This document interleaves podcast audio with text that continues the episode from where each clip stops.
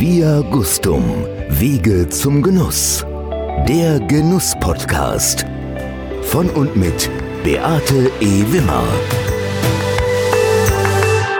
Ihr Lieben da draußen, heute ist dieser Podcast einmal ganz anders. Er wird nicht wie gewohnt mit der Charakterisierung meines Gesprächspartners zu tun haben, weil wir haben heute ein Thema, das euch interessieren wird. Da bin ich ganz sicher, sonst hättet ihr euch nicht eingeschaltet. Also, heute wird es gnadenlos direkt. Heute geht es naturnah zu. Heute wird es naturrein. Und zwar geht es um Naturwein. Naturwein empfinde ich als eine Gratwanderung zwischen den Weinwelten.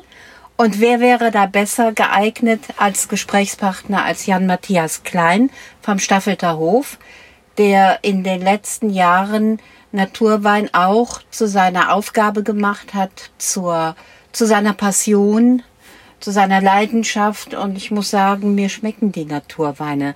Hallo Jan. Ja, hallo Beate. Schön, dass ich hier dabei sein darf heute. Herzlich willkommen in meinem Mobil. Jan, ich weiß, diese Frage ist sehr schwierig und ich glaube, es gibt auch kein Produkt im Genussbereich für mich, außer doch, es gibt eins, das nenne ich gleich mal, was mehr polarisiert als Naturwein. Was ist Naturwein und warum polarisiert es so? Also ich denke mal, per Definition das ist auch schon schwierig, weil es gibt eigentlich keine hundertprozentig genaue Definition von Naturwein.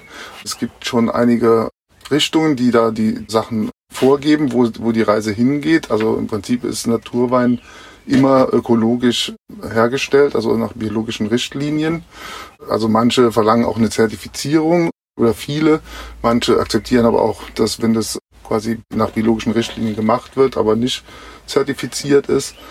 Das ist dann mal der erste Schritt und dann. Ist es der Gesetzgeber, der es verlangt oder ist es der Verbraucher, der es verlangt? Im Prinzip ist es die Naturweinbewegung, weil es gibt eigentlich noch keine Gesetzeslage. In Österreich wurde es jetzt definiert vom Gesetzgeber.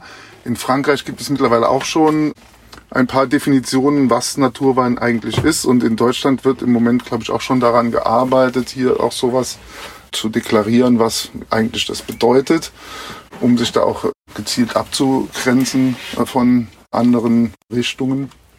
Das wäre dann aber auch wirklich nur für die Naturweinszene. Also das, das hat mit dem Gesetzgeber ja gar nichts zu tun. Genau, also es kommt eigentlich auch von, eigentlich von einem Ethos her. Also die äh, Naturweinszene ist geboren in Südfrankreich. Meiner Meinung nach, ich schätze mal, dass es so Languedoc-Roussillon hauptsächlich losging damals, weil da waren halt auch die Winzer in Frankreich, die enorme Probleme mit dem Absatz hatten und die haben gesagt, nee, wir müssen was ganz anderes machen, so wie, wie das bisher gemacht wurde mit dem ganz normalen Spritzen und äh, dann für die Masse produzieren. Das kann es nicht sein.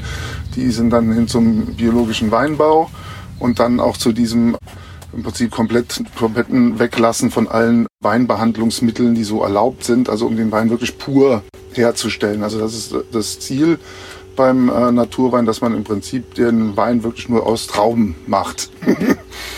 Es gibt halt vom Gesetzgeber erlaubt über, ich glaube, 60 oder 70 verschiedene Weinbehandlungsmittel, die man in der Weinbereitung verwenden darf. Viele davon sind dafür da, um Prozesse zu beschleunigen, um eventuell auch kleine Fehler auszubügeln oder wenn die Trauben nicht so hundertprozentig sind, wie man die gerne hätte, dass man da ein bisschen positiv drauf einwirken kann. Und all das will halt der Naturweinwinzer halt nicht, er will das nicht einsetzen, der will halt gucken, dass er möglichst gut vorher arbeitet, um halt die Qualität aus dem Weinberg mitzubringen, womit er sich das dann erlauben kann, dass er halt auch gar nichts einsetzen muss, nichts anderes. Also dass er es schafft, also nur aus den Trauben den Wein zu machen.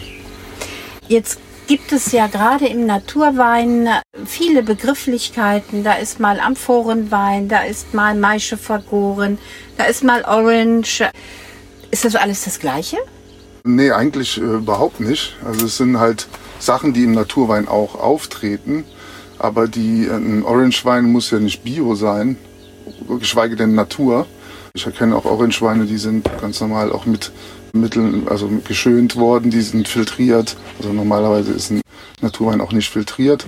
Oder auch Amphoren, weil man kann ja jeden Wein in eine Amphore reinstecken. Mhm.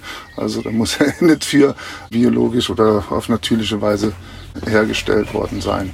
Aber da, da werden die Begriffe oft durcheinander geworfen. Also ich denke mal, was man sich eigentlich merken muss, ein Naturwein ist normalerweise ein Wein, der biologisch, äh, aus biologisch erzeugten Trauben und der in der Weinbereitung keine Zusatzstoffe bekommt und auch nicht filtriert wird vor der Abfüllung. Es ist doch so, ist meine Vermutung richtig, dass gerade im Naturweinbereich das Lesegut besonders sauber sein muss. Ja, genau. Also wie gesagt, wenn man halt vermeiden will, dass irgendwelche Sachen passieren, die man nicht haben will in der Gärung, muss man halt mit sehr gesundem Lesegut, sehr sauberem Lesegut arbeiten, weil wir halt auch kein Schwefel zusetzen können, um eventuell Mikroorganismen schon auf den Trauben abzutöten zum Beispiel. Also da muss man halt wirklich Top-Material dann verwenden, wenn man halt ein, ein richtig gutes Endprodukt nachher erreichen will. Ist denn irgendjemand, der kontrolliert, wenn ihr Naturwein deklariert, der dann kontrolliert, ob es wirklich Naturwein ist oder kann da jeder Naturwein draufschreiben, wie er will? Man darf überhaupt nicht Naturwein draufschreiben, weil es vom Gesetzgeber okay. im Moment nicht zugelassen ist, also der Begriff. Also im Prinzip steht das da auch nicht drauf auf den Flaschen. Da gibt es halt so, also ich weiß nicht genau, was erlaubt ist. Also bei mir steht überhaupt gar nichts von Naturwein drauf. Aber du bist Ecovin-Mitglied? Genau. Ja, zertifiziert. Das heißt, das ist schon eine Prüfungsinstitution, nach deren Richtlinien du produzieren musst. Ja, genau. Also das Ecovin, also Bio, das muss eingehalten werden. Das wird jedes Jahr auch kontrolliert, ganz ja. streng. Und das ist die Vorstufe zum Naturwein, weil nicht jeder Biowein ist Naturwein, aber jeder ja. Naturwein ist Biowein. So, oder sollte zumindest sollte Biowein sein. Ja. Du hast mir ja. hier oder uns auch einen guten Tropfen mitgebracht. Das ist der Little Bastard. Der hat keine AP-Nummer, keine amtliche Prüfnummer. Genau, also die Naturweine sind ja oft noch teilweise trüb, also weil die nicht filtriert werden. Und äh, auch durch, durch, den Geschmack, der schon ein bisschen anders ist wie bei einem klassischen Wein, äh, würden die äh, auf der Prüfstelle eigentlich keine Zulassung kriegen für die AP-Nummer. Also normal ist schon diese, das Trübe im Wein ist schon ein Ablehnungsgrund, warum der mhm. Wein nicht als Qualitätswein vermarktet werden Und wenn darf. man reinriecht und schmeckt, äh, verstehen die Prüfer den wahrscheinlich nicht. Ich ja, darf das sagen. Ja, also bei dem hier, der ist ja noch relativ zahm, sage ich mal, ja. der Little Bastard. Also der ist, der ist sogar drauf. relativ kompatibel mit dem Geschmack von, von vielen Leuten, die das noch nicht kennen.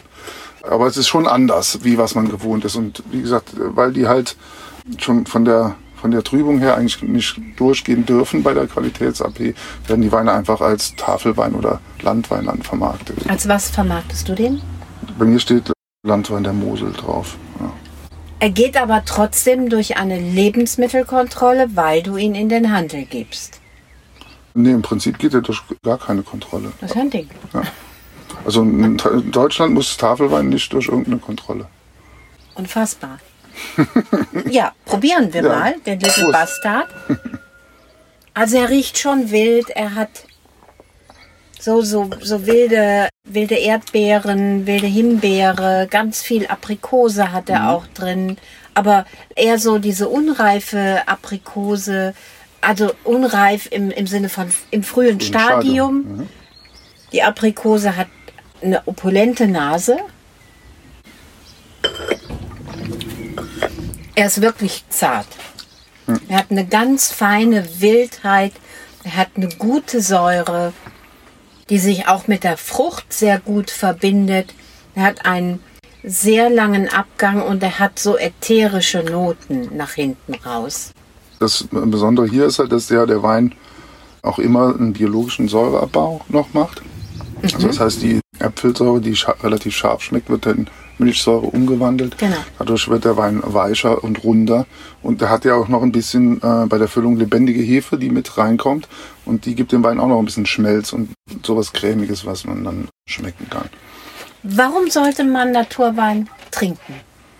Also ich sage immer, ein guter Naturwein hat äh, erstens unheimlich äh, viel Trinkfluss. Also die machen einfach viel Spaß zu trinken. Die sind meistens auch vom Alkohol moderat. Also nicht so, nicht so so hoch, weil es hier nicht darum geht, hier, wer hat hier die meisten Öchsle, sondern es geht wirklich darum, was einfach ähm, sehr, sag ich mal, motiv trinkmotivierendes zu schaffen, wo halt viel Freude beim Genuss dabei ist. Und der Vorteil hier ist halt auch, dass man halt keine oder sehr wenig Sulfite, also es gibt natürliche Sulfite, deswegen Klar, steht auch immer steht auf jeder enthält Sulfite Flasche, drauf. egal. Genau, es sind keine zugesetzten, aber Ja. es, der, während der Gärung entstehen auch ein bisschen Sulfite. Also das ist immer so zwischen 8 und 15 Milligramm bei uns. Also wir müssen schon, also wir machen schon Analysen von allen Weinen, Ja. weil das ist auch vom, Klar. von der Ökokontrolle vorgesehen. Also obwohl wir nichts zusetzen, müssen wir denen nachweisen, dass wir nicht zu viel zugesetzt haben. Ja. Und deshalb habe ich, weiß ich immer, die, wie die Werte ungefähr liegen. Und ich glaube, also ab 10 Milligramm muss man es draufschreiben vom Gesetzgeber. Und meistens, also es gibt ein paar, die drunter liegen, aber dann schreibe ich es einfach immer, Immer. drauf. Außerdem ist es dann immer ein interessantes Gespräch, wenn die Leute fragen, wie du machst doch keine Sulfite rein, wieso steht es dann trotzdem auf dem Etikett? Und dann kann man mal sagen, dass Sulfite, viele sagen ja, der Naturwein ist so toll, weil keine Sulfite drin sind, weil das ist ja, wovon man die ganzen Kopfschmerzen und Genau. so kriegt. Also ich bin da sehr vorsichtig. Also ich finde, Sulfite werden oft als Sündenbock genommen für andere Sachen, die Ja. schief laufen in der Weinproduktion.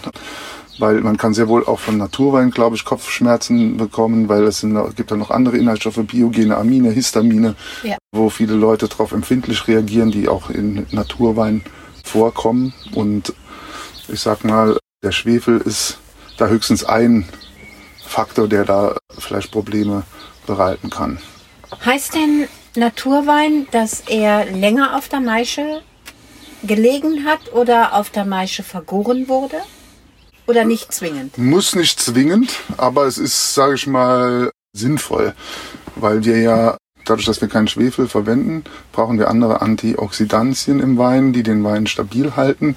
Und da macht es auf jeden Fall Sinn, mit Maische Standzeit oder sogar ein Teil Maische Gärung Vergären. äh, zu arbeiten, weil wir dann halt Tannine bekommen, Phenole bekommen, die den Wein dann schützen später. Ja, Äh, weil er hat auch leichte, und das steht ihm sehr gut, leichte Tannine, leichte Gerbstoffe. Genau. Also das gibt ihm viel Charakter. Ja, also es, es kommt zum Teil wirklich auch durch die meiste Standzeit, aber Mhm. es ist auch der Muscatella-Anteil. Es sind gut 5% gelber Muscatella drin und der. Was haben wir denn an Rebsorten?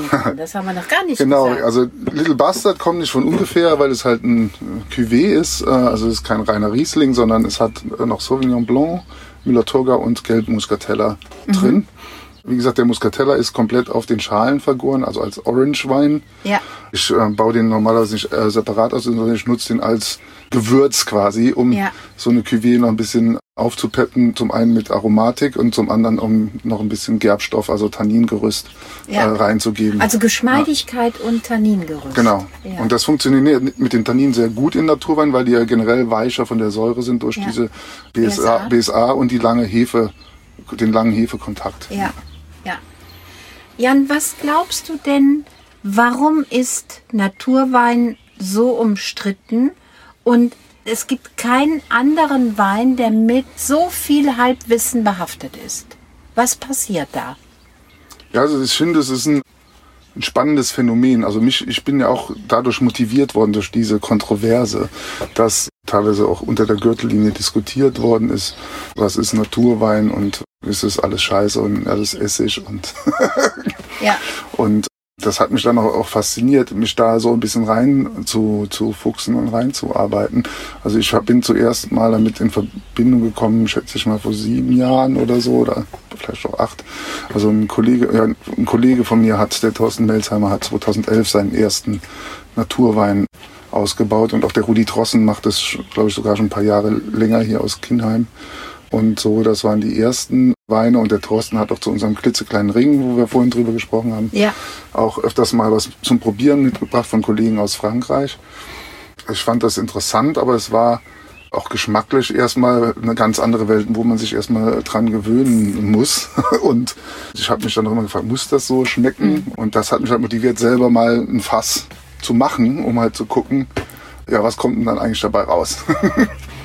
Weil ich auch also den Kritikern aus der, der klassischen Welt recht geben kann. Es gibt sehr viele Naturweine, die wirklich Weinfehler haben. übelst sind, ja. Zum Teil auch richtig schlimme Weinfehler haben. Aber ich sag mal, wenn es dafür einen Markt gibt und Leute gibt, denen das schmeckt, dann ist das ja denen ihre Sache, ob sie das äh, genießen kö- können oder wollen. Vielleicht ist es auch Selbstkasteiung in manchen Fällen, ich weiß es nicht. dann, wenn der Wein sich verkauft, dann hat er ja irgendeine Berechtigung. Ne?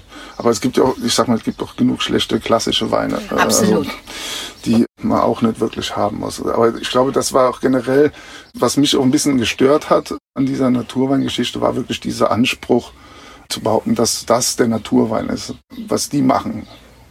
Wobei Wein ja von äh, Natur aus eigentlich ein, ein Kulturgut ist, also vom Menschen gemacht. So ist es. Weil ja schon, wenn die Trauben einfach hängen bleiben, dann fallen die runter und werden irgendwann zu Vom Essig oder die ja. Vögel fressen die. Ja. Aber da entsteht kein Wein. Und sobald wir anfangen, das zu kultivieren und auch zu ernten und in Fässer zu tun und den Sauerstoff raushalten, dann haben wir ja auch schon Einfluss genommen. Das war im Übrigen mein erster Kontakt, genau diese Frage.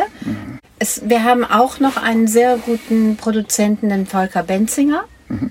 Der macht auch sehr gute Naturweine und dann hat er mal im Netz gefragt, ist Wein ein, ein Kulturprodukt oder ein Naturprodukt? Und dann habe ich in meinem jugendlichen Leichtsinn darauf geschrieben, ein Kulturprodukt. Und dann ist wirklich diese Naturweinszene so über mich hergefallen, das kannst du dir nicht vorstellen.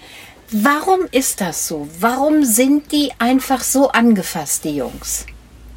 Also ich, ich, ich kann es auch nicht nachvollziehen, woher das kommt. Sicher, die wollen sich halt mal profilieren darüber, dass sie halt näher an der Natur sind und sind sie auch durch den Absolut. Bio-Weinbau, durch das Weglassen von Ja. vielen Dingen, Ja. die meiner Meinung nach auch nicht nötig sind, was wir halt schon in der Schule und in der Uni beigebracht kriegen, weil die großen Hersteller von den Mitteln halt die Sponsoren von diesen Institutionen sind. Lernt man halt nicht mehr, wie das früher war, Wein ganz ohne alles zu machen. Ja. Sondern man lernt die ganzen Zusatzstoffe und Mittelchen, womit der Wein dann noch besser und noch bekömmlicher oder noch bessere Medaillen gewinnen kann oder keine Ahnung. Man kriegt äh, eigentlich nicht beigebracht, wie das auch alles ohne funktioniert. Das kann man dann halt durch die Erfahrung über die Jahre, kann man sich dann Gedanken machen, wie könnte das funktionieren. Was kannst du weglassen? Was kann ich weglassen? Was muss ich aber dafür tun, damit ich das weglassen kann?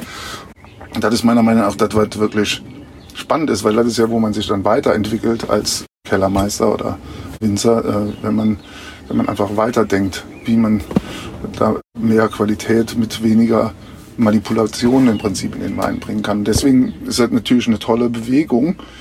Ich denke mal, das ist so ein, äh, ein Geben und Nehmen. Die Naturweinwinzer sind beleidigt, weil sie nicht ernst genommen werden von den, Ja, von den klassischen. auch die und, Händler, die, ja.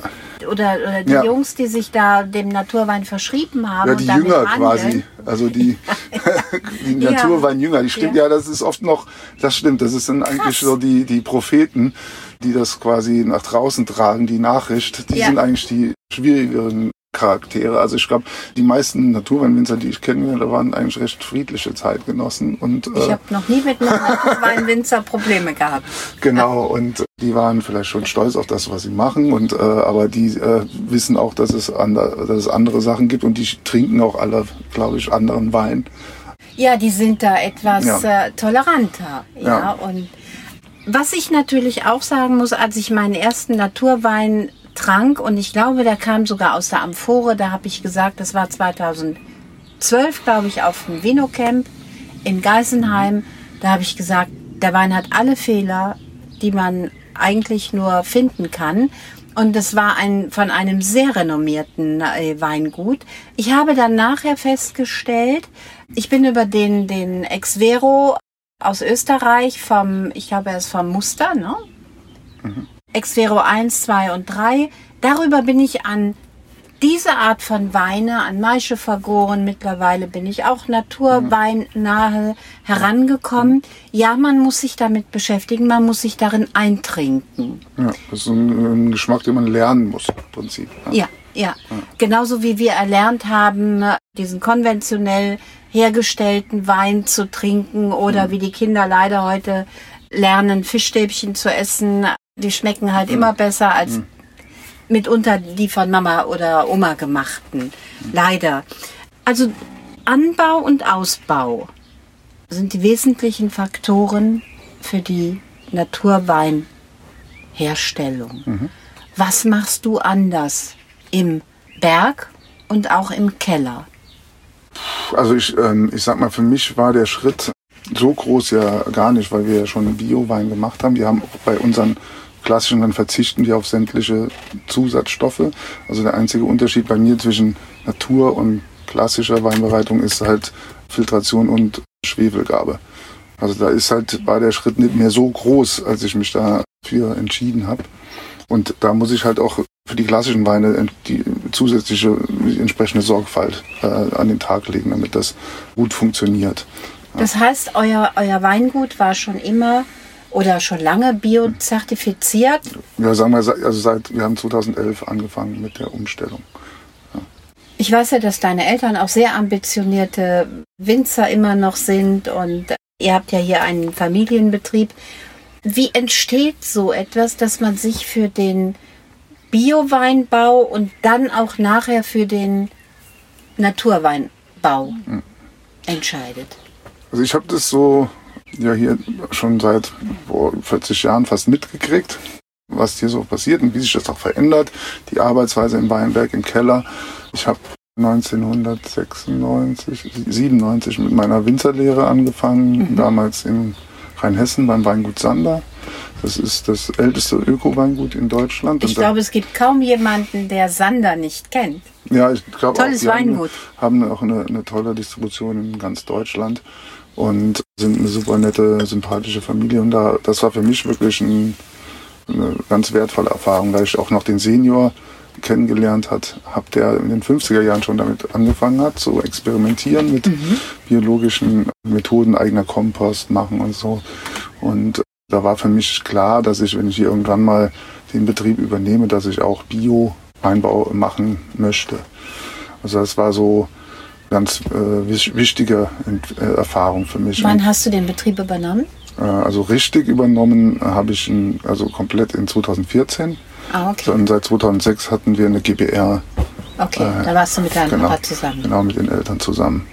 Und was für mich äh, auch interessant war, also in den 90ern, als ich damals angefangen habe mit der Lehre, da war das gerade ganz en vogue mit diesen Reinzuchthäfen und ja. äh, Schönungen und weiß ich nicht, was man alles noch machen kann, um mehr Aromatik aus dem Wein rauszukommen. Also das war damals total angesagt und mein Vater, mir hatte hier auch eine Winzergruppierung an der Mosel, das hieß Mosel 2000 Wien um Kos damals und die haben sich dann auch alle mehr in die Richtung bewegt und ganz andere Weine gemacht wie noch in den 80ern oder Anfang der 90er Jahre. Und das war das so, was man da so mitgekriegt hat, aber eigentlich war mir das schon immer so ein bisschen so zu, zuwider, so viele verschiedene Sachen, die man alles in den Wein oder den Most reinschütten musste, damit der Wein nachher gut wird. Und dann kam dann nachher noch vor der Abfüllung immer noch der vom Weinlabor vorbei und hat noch durchprobiert und hat geguckt, oh, da kann man vielleicht noch was machen, um die, das, das, den Gerbstoff ein bisschen wegzukriegen. Und damit der Wein halt also noch runder, eingegriffen, damit der auch gefälliger Gen wird. Genau. Dann, ja, okay. Weil man halt da sich überhofft hat, vielleicht auch besser abzuschneiden bei Wettbewerben und, und sowas. Also das war so äh, ab Mitte der 90er, auch bis in die 2000er Jahre war das gang und gäbe. Mhm. Also auch bei uns hier auf dem Betrieb. Und wie gesagt, mir hat es weniger gut gefallen, weil ich habe immer gedacht, wir haben hier was ganz Besonderes auch mit dem Terroir, mit dem, den Weinbergen. Da müsste man auch hinkriegen, weil ich wusste, die Weine früher, die mein Vater in den 80er, 90er, das waren tolle, tolle Weine auch gewesen und die waren auch einfach so, wie sie gewachsen waren ja. und Spontangärung und Holzfass ausgebaut und so. Und da ist, glaube ich, bei mir schon so, dass so langsam entstanden der Wille, das dann eher wieder zurück, back to the roots äh, zu gehen mit der Sache. Und dann zu den, kam dann noch diese äh, vom, im klitzekleinen Ring, den wir da gegründet haben. Da war im Prinzip auch so eher der Tenor in der Gruppe wieder weg von dem ganzen Reinzucht Hefe und äh, Zusätze im Wein. Und das waren dann halt so Dinge, die mich dann auch bestärkt haben, um, um das dann hier endgültig dann auch durchzuziehen. Erst mit der Bio-Umstellung und dann auch nachher in der Weinbereitung im Keller. Ja. ja. Ein weiteres ja, Ammenmärchen ist ja auch, ein weiterer Mythos ist ja auch wirklich, dass der, man sagt, wenn jemand fragt, wie wird denn äh, Naturwein hergestellt, dann wird ganz schnell gesagt, ja, eigentlich wie Rotwein, ne? wird nur länger auf der Maische liegen gelassen und äh, dem ist ja nicht so. Nee, nee, also eigentlich gar nicht. ja, und es äh, gibt ja auch äh, roten Naturwein. Ja. und äh, da ist es eigentlich sogar relativ einfach. Also ich mache bei meinem roten Naturwein fast überhaupt nichts anders, wie ich vorher gemacht habe. Mhm. Nur dass ich, früher habe ich dann halt noch vor der Füllung ein bisschen Schwefel dazugegeben. Ja. Also vielleicht 30, 40 Milligramm. Und die lasse ich jetzt halt einfach weg. Ja. Ich mache vielleicht ein kleines bisschen längere Maische-Kontakt wie früher, aber im Prinzip ist es eigentlich noch genau das, dasselbe, weil der Rotwein ist eigentlich einfacher als Naturwein herzustellen, weil er ja die Gerbstoffe Ja. mitbringt von Ja. den äh, Schalen mit der langen Und da ist man es auch gewohnt, dass der, der Ja. Rotwein muss Und- Gerbstoffe Genau, und da, haben, und da ne? schmeckt's auch, schmeckt man es auch kaum, den Unterschied, Ja. ob das jetzt ein Naturwein ist oder ein, äh, oder ein, ein normaler Wein, der geschwefelt worden ist. Wenn ich von Maische vergorenen Weinen, von Mhm. Orangewein, sind Orangeweine gleich Maische vergorene Weine? Ja, Orangeweine sind weiße Trauben Maische vergoren. Dann hole ich alles raus, was die, was die Traube so hat. Mhm. Oder was, was die Beere so hergibt. Was passiert beim Naturwein? Gut, beim Naturwein will, muss ich mir erstmal Gedanken machen, was für einen Weinstil möchte ich machen. Also ich kann einen Orange-Wein machen, also auf der weiße Trauben, die auf der Maische gern.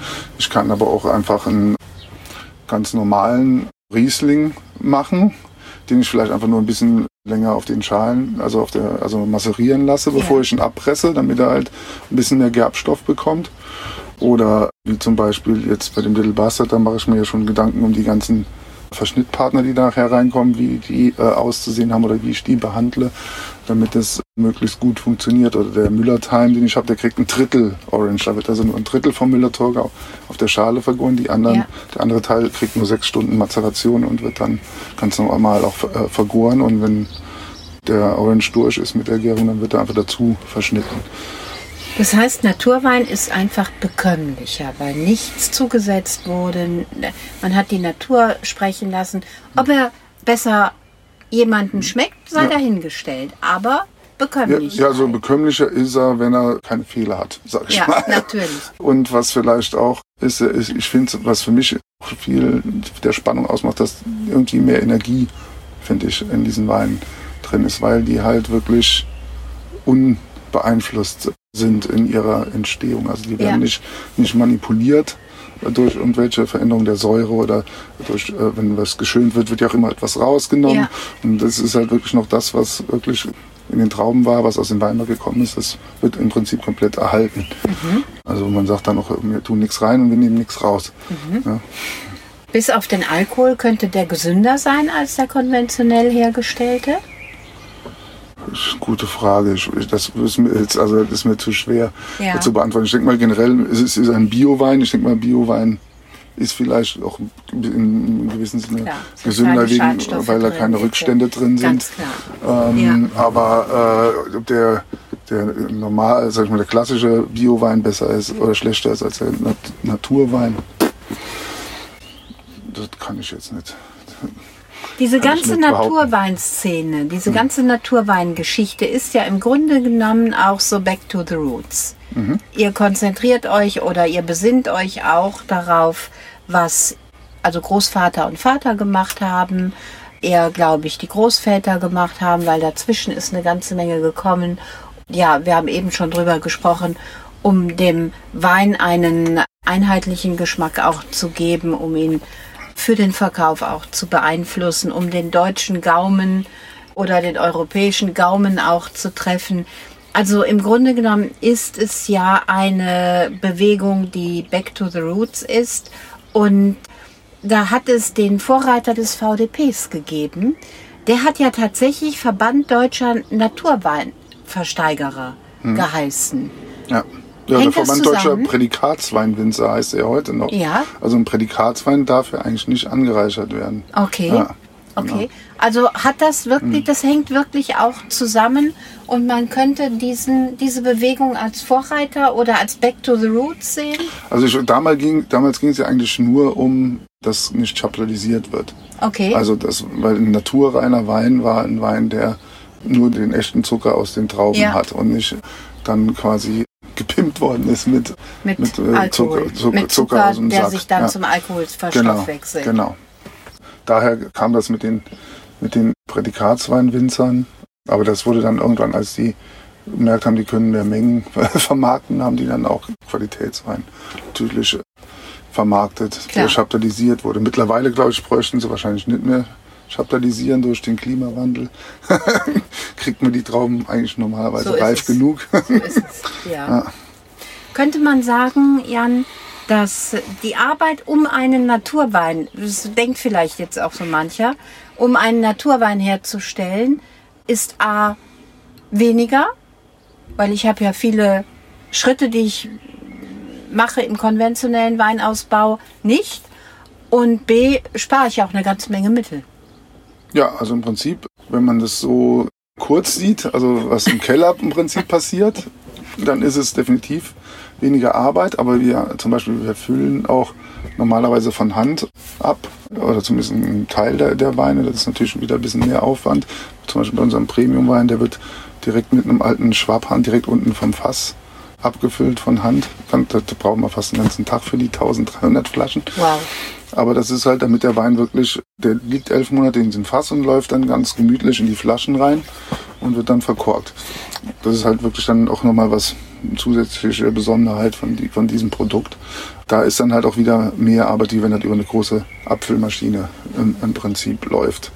Was man auch, glaube ich, sehen muss, ist halt die, die meiste Arbeit, die wir vielleicht wird wir im Keller dann sparen. Das müssen wir aber im Weinberg auch mehr bei der Pflege investieren. Also man muss ein bisschen sorgfältiger arbeiten von Hand, dass die Trauben auch wirklich gesund bleiben. Ja. Äh, ein bisschen mit der Laubwand äh, ein bisschen was mehr machen.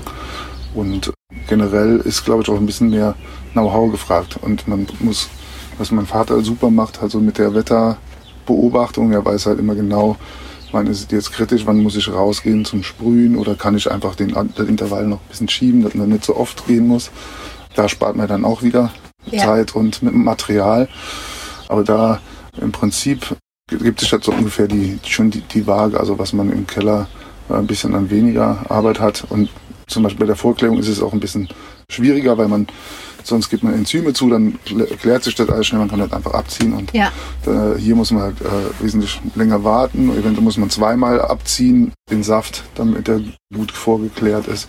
Also da ist dann auch wieder ein bisschen mehr, ein bisschen mehr Aufwand. Das ist alles schwierig. Ich habe das noch nicht, noch nicht genau mal gegenübergestellt. Also ich mache das ja nicht aus rationalen, sondern aus ideologischen äh, Gründen oder weil ich denke, dass es für mich der richtige Weg ist, mit den Trauben und dem Wein umzugehen. Ist Naturwein herstellen risikobehafteter? Ja, da kann auf jeden Fall schon eher mal was schief laufen, also dass eine, eine Partie sich komisch entwickelt. Also wir haben jetzt auch aktuell bei dem, dem Petnat, den du getrunken hast, der hat ein bisschen... Äh, Sehr lecker. Der hat aber auch, hat schon ganz schön flüchtige Säure entwickelt, aber es ist noch äh, sensorisch so im Rahmen, sage ich mal. Ja. Eigentlich ist es sogar gut, weil es gibt ein bisschen mehr diese knackige Säure, die der hat. Das kommt Ja. zum Teil auch daher.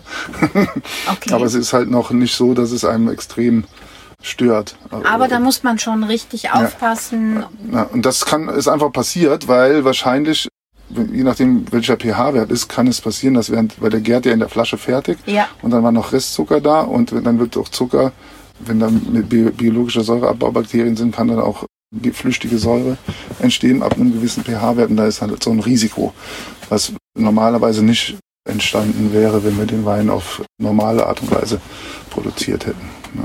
Nun wissen wir, alle Mondphasen, Küh Kuhhörner vergraben. Hat das was mit Naturwein zu tun?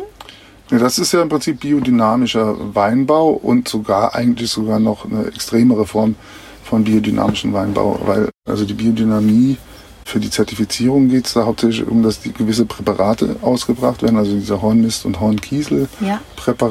Es gibt strengere Regeln für zum Beispiel Kupfereinsatz und noch ein paar andere Dinge. Aber die Mondphasen sind da keine Pflicht. Also da gibt es halt Mariatun und es gibt andere, die Ja. das propagieren, dass das was bringt, das zu nutzen. Und auch viele, die biodynamisch arbeiten, halten sich auch oder versuchen sich zumindest so weit wie es geht. Das muss ja auch in die Praxis äh, auch umsetzbar sein, dass man halt nur an gewissen Tagen Reben schneiden Klar. kann. Aber wenn man dann 20 Hektar Reben schneiden muss, muss ja irgendwann fertig werden. Ne? Ja. Ähm, also, äh, aber das ist nicht zwingend. Also mit den Mond. Äh, Also Phasen. Biodynamie ist nicht zwingend für Naturwein. Nee, ist nicht zwingend. Nee. Okay. Wenn du einen Wunsch frei hättest und sagen würdest, das wünsche ich mir für die Naturweinszene, das wünsche ich mir für den Naturwein, Was wäre das? Was würdest du dir insgesamt wünschen, was die Naturweinszene auch und auch die Produktion, die Akzeptanz mehr nach vorne bringt? Ich, ich finde eigentlich, es tut sich da im Moment schon sehr viel. Also es gibt viele spannende, auch neue Produzenten, die da was machen. Ich denke, was Wichtigste ist eigentlich die, für, für alle die Toleranz, sich gegenseitig zu respektieren, was der eine oder der andere macht. Ob er jetzt Naturwein macht oder klassische Weine herstellt. Jeder muss seinen Weg irgendwie finden. Ich glaube, wenn man sich gegenseitig respektiert, dann ist es für beide Seiten äh, gut. Und dann denke ich mal, macht doch keiner den anderen runter, sondern man akzeptiert ein Nebeneinander und dann gewinnt jeder vielleicht neue Liebhaber für irgendwas, was er produziert. Und was ist mit der amtlichen Prüfung? Würdest du dir da wünschen, dass da auch ein bisschen mehr Bewegung hineinkäme, mehr Akzeptanz? Also mit der Prüfung, also die amtliche Prüfung ist meiner Meinung nach nicht unbedingt notwendig. Ich finde es halt gut, wenn man wie so eine Art Charter, also es gibt ja schon ein paar in Frankreich, die haben sich da schon sowas auf die Fahne geschrieben, woran die sich halten. Ja. Das finde ich eigentlich auch schon eine, gut, eine gute Sache. Es, es wäre halt super hilfreich, wenn es halt diese klare Definition mhm. gäbe, was ist es eigentlich genau. Ja. Ja. Und wenn das auch zumindest im gewissen Rahmen kontrolliert wäre, hätte ich, würde, hätte ich auch kein, überhaupt kein Problem damit, weil ich ja sowieso als biozertifizierter Betrieb eigentlich alles vorlegen muss, was ja. ich mache. Äh, dann kann da ruhig auch noch jemand anders drüber kann gucken. Ein Verband der Naturweinproduzenten. ja. ja. Könnte auch noch drüber gucken. Also das wäre für mich jetzt kein, kein Problem. Das wäre äh, zumindest, denke ich, eine, eine Chance, das noch stärker zu profilieren, den Naturwein. Ja. Ja. auch das Vertrauen mehr schaffen, schaffen. in den Verbraucher. Ja. Ne? Weil ich sagte ja eingangs, also so viele Mythen, die sich, ich glaube, um keinen, keinen Wein, keinen anderen Wein sind, sind so viel, so viele Halbwissen und Mythen drumherum und ja, also ich kann wirklich den Little Bastard ist so meines, mein Ding. Vielen, vielen Dank mhm. für das Gespräch toll, dass wir ein wenig Aufklärung in diese Szene hineinbringen konnten. Also Staffelter Hof, nicht nur Little Bastard, ich glaube, du hast vier mittlerweile, vier Weine, oder? Ich glaube so acht oder neun sogar. Wow, da muss ich ja noch mal heute ja. und morgen ran. Sensationelle Speisenbegleiter, macht Spaß, sich Gedanken darum zu machen, was koche ich dazu. Jan Matthias Klein, vielen Dank und ich bin mir sicher, wir sehen uns ganz bald wieder. Ja, sehr gerne, Beate. Ist immer Spaß. Dankeschön.